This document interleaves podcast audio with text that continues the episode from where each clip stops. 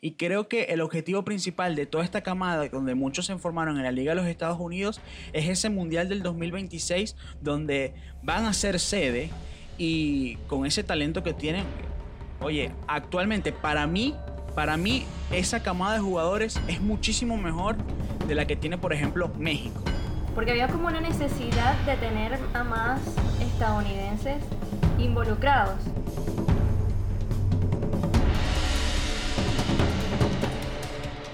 Lo vives.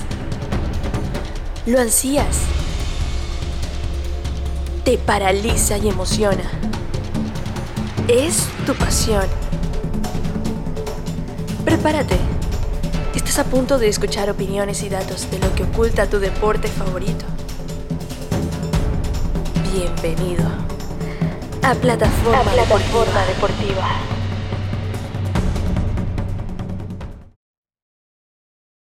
a todos, sean bienvenidos a Plataforma Deportiva. Gracias a todos los que nos escuchan, ya sea en Spotify, YouTube, eh, los que están pendientes de todo el contenido que subimos en Instagram como arroba plataforma deportiva piso, si no nos sigues, ya sabes. Eh, y pues, como cada ocasión, eh, Reddy Rodríguez y mi persona, Stephanie Villarruel, estamos aquí para compartir con ustedes diversos sobre diversos temas del mundo deportivo. Hola Reddy, ¿cómo estás? Hola Stephanie, muy bien, un placer para mí siempre y hoy escuchándome mucho mejor que la primera vez porque en el primer episodio hubo varias personas que me comentaron y oye, agradezco los comentarios y hubo mucha ayuda sobre cómo escucharnos un poquito mejor y hoy creo, me atrevo a decir con toda la confianza del mundo de que me estoy escuchando un poquito mejor para, para esta ocasión, donde eh, hablaremos hoy 26 de abril, día que estamos grabando el podcast, hoy se oficializó la contratación de Jefferson Soteldo con el Toronto FC, llega el venezolano a la MLS, ¿no? Y sucede esta noticia que se venía sonando desde hace muchísimo, desde la semana pasada. Y se lo comentaba a Stephanie para debatir sobre este tema, sobre la MLS, porque son ya varios jugadores que están decidiendo dar ese salto a la MLS y me atrevo a decir que ya dejó de ser una liga de retiro. Sí, totalmente. Es una liga que va en ascenso, que viene con mucho que dar y realmente es una liga que para mí le ha costado llegar a ser lo que es hoy por hoy. Sí, y que ha aprendido sobre la marcha, ¿no? Porque hay que recordar que esta es una liga joven en comparación a, a las ligas europeas o a las ligas más importantes aquí en América. Eh, fue fundada a finales de los años 90, venía, de, venía ese cambio, esa transición de la, de la NASL y con, las, con, la, con, con, la disputa del Mundial del 94 en los Estados Unidos se creó esto. Fueron 10 equipos al principio, actualmente son 27 y da muestra de que el fútbol se está expandiendo en los Estados Unidos y más allá de que se está expandiendo, hay nivel, porque si repasamos la, Liga de Campeones de la CONCACAF, de los ocho equipos que van a disputar los cuartos de final de la CONCA Champions, cinco son estadounidenses. Entonces, creo que ya la MLS, con el paso de los años, ha subido de nivel. Sí, totalmente. Bueno, es que la NASL en su momento fue un éxito, por así decirlo. Que bueno, en el 85 tuvo que ser, digamos, disuelta. Bueno, ya eso se pudo deber a distintos motivos, porque si bien el fútbol no era un deporte atractivo en Estados Unidos, entonces esto le dio, digamos, la apertura al fútbol y gracias a, a, esa liga hoy la MLS existe.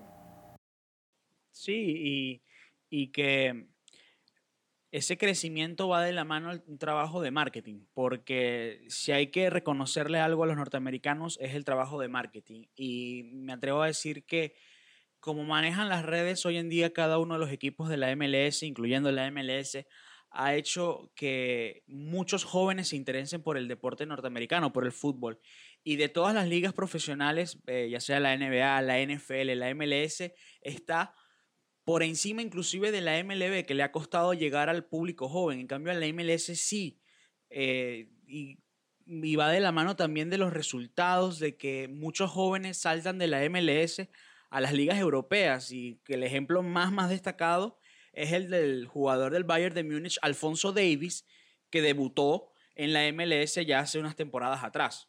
Sí, eso que comentaste de lo que, del tema del marketing, eh, te doy toda la razón y es que para mí las redes sociales de los equipos pertenecientes a la MLS son una referencia en cuanto a todo lo que viene siendo las estrategias de, marketing digital, la estética. A mí me encantan, me fascinan. Dígame la del Orlando City, la del Atlanta, todos estos equipos de verdad que eh, hacen un, arduo trabajo para darse a reconocer. Una muestra de eso fue como presentaron hoy a, Jefferson Sotel en la, en, la, en la página de Instagram del Toronto FC, ¿no? Y, es eso, ¿no? Eso va de la mano. Y, me y creo que de todas las ligas eh, del continente, la brasileña, la argentina y la mexicana, que son las tres más importantes, no le, no le llegan tan cerca a la MLS en ese sentido, en el tema de marketing, ¿no? Lo comentaba el Pio Herrera hace unos meses atrás. Si la MLS, y esto es un tema muy importante, deja de un lado el tope salarial, va a superar a esas tres ligas suramericanas y la, y la, y la Liga MX, ¿no? Entonces, ese es otro tema, el tope salarial, porque hay que recordar que el, el, sueldo de los jugadores no lo pagan directamente los equipos, si no lo paga es la liga como tal. Y hay un límite por equipo, para esta temporada hay un límite salarial, salarial de 4.900.000 dólares. Eh, y por jugador también hay un límite. Existe la ley del jugador franquicia o la ley David Beckham, que es que pueden tener hasta tres jugadores que se, para superar ese límite salarial. Y es con esa ley donde traen a jugadores de talla mundial, jugadores europeos que llegan a la, a la MLS. Pero muchos consideran de que si se, si se elimina el tope salarial en la MLS, esta liga puede ser una de las mejores del mundo. Sí, lo que pasa es que es bien sabido que esto es como una cultura americana, bueno, norteamericana. El hecho de que apliquen los toques salariales y todo, todo este tema. Sí, sin duda alguna. Este, ya la, la, la, NBA lo ha hecho, la NFL lo ha hecho. Entonces, ya con eh, en los inicios de esta liga es algo que se, que se inició ya en el 2007, estas reglas. Eh, se ha mantenido así, ¿no? Pero hablando del nivel, ¿no?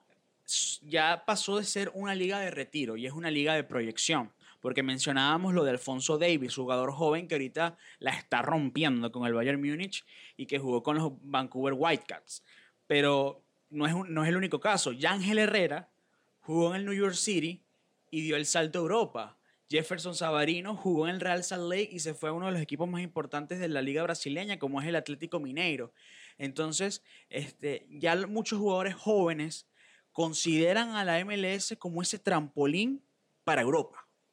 Exactamente, bueno, y esperemos que, que así siga sucediendo, porque yo creo que realmente esa viene siendo como la proyección de la MLS que impulsa a sus jugadores para llevarlos a lo que es el, este, el continente europeo. Y algo que queda eh, a deber es, eh, son las actuaciones en los torneos internacionales para los equipos de la MLS, porque hablando de la Conca Champions, desde el 2006 eh, México ha dominado ese, ese, ese certamen.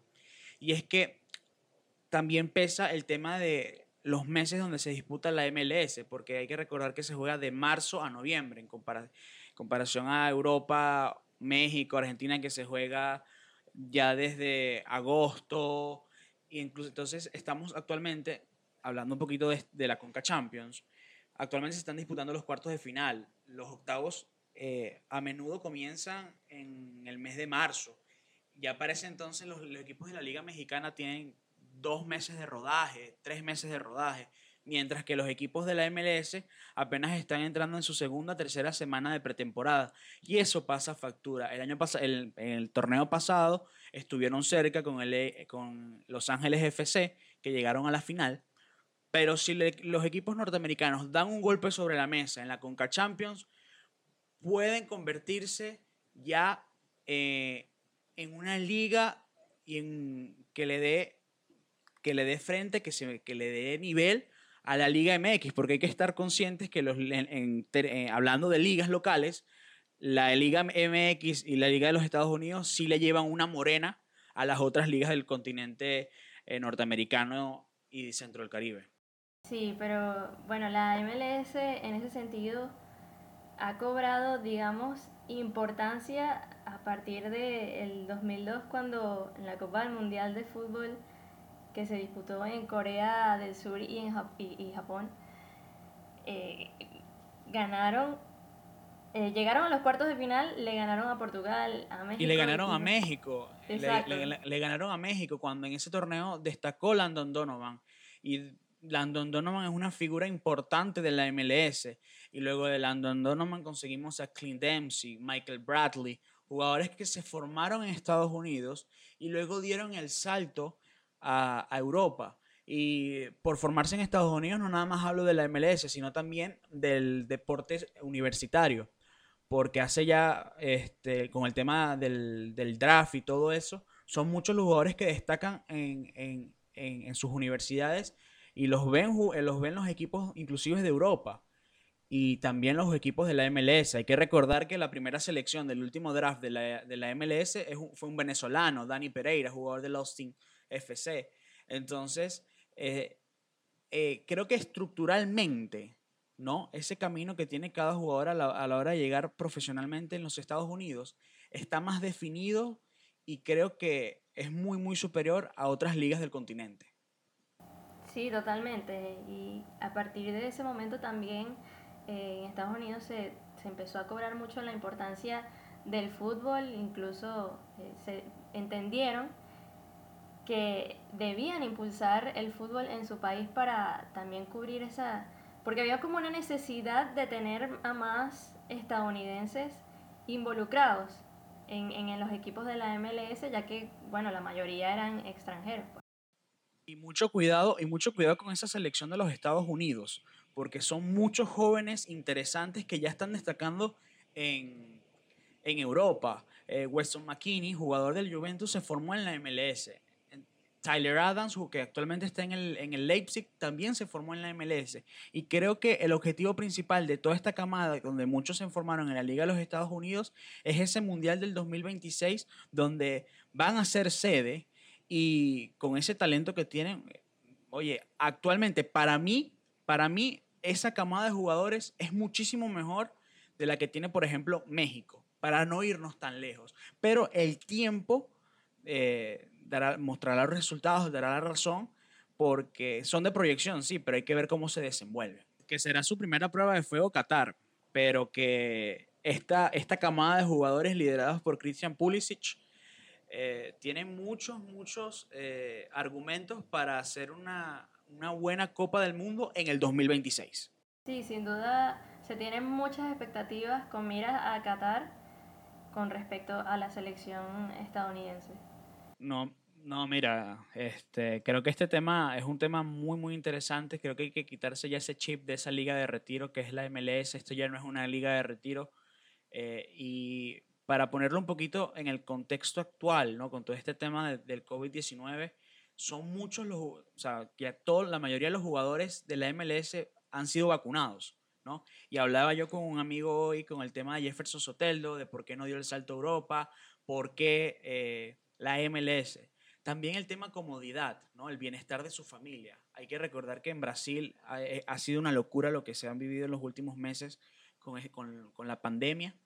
Y llega, hay un cambio, mira, un cambio de 180 grados llegar a un equipo, a uno de los equipos más competitivos y todas las oportunidades que te brinda estar en la MLS y ese bienestar que le das a tu familia. Y, y, eso es una de las cosas que, que consideran muchos jugadores para llegar a esa liga. Sí, ciertamente en cuanto al punto que tocaste del COVID, eh, la, la MLS le dan ese atributo y es que han sabido afrontar ese tema de la mejor manera en comparación con cualquier otro, digamos, torneo hablando del fútbol, sin, sin considerar cualquier otro deporte. De, de, verdad que han sabido afrontar el tema del COVID, vacunar a, a, los jugadores y todo esto, y de verdad que les ha dado eh, frutos estas medidas que han tomado. Bueno, yo creo que ya llegamos al final, ¿no? Creo que ha sido un, un tema muy, muy interesante en este segundo episodio de nuestro podcast. El primero tuvo mucha recepción, la cual agradecemos eh, eternamente y seguiremos creando este contenido con temas interesantes. La actualidad del deporte la podrán ver en la página de Instagram, arroba plataforma deportivo piso.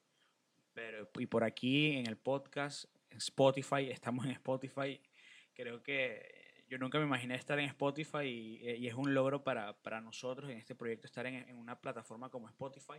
También estamos en YouTube y vamos a tener episodios semanales, dos, tres, donde debatiremos de temas muy, muy interesantes. Por ahí viene la MLB, viene la Fórmula 1, vamos a tener muchos invitados interesantes y bueno, para brindarles el mejor contenido posible. Stephanie, para mí un placer como siempre. No, el placer es mío. De verdad que cada, cada episodio lo disfruto más y, y bueno, de verdad que le ponemos mucho cariño a esto. Realmente esperamos venir mejorando. Gracias nuevamente por todas las observaciones que nos daban de verdad que apreciamos muchísimo cada comentario porque sabemos que están muy pendientes y que para nosotros eso es un gran apoyo. De verdad, gracias. Stephanie Villarroel, Reddy Rodríguez, esto fue Plataforma Deportivo Podcast.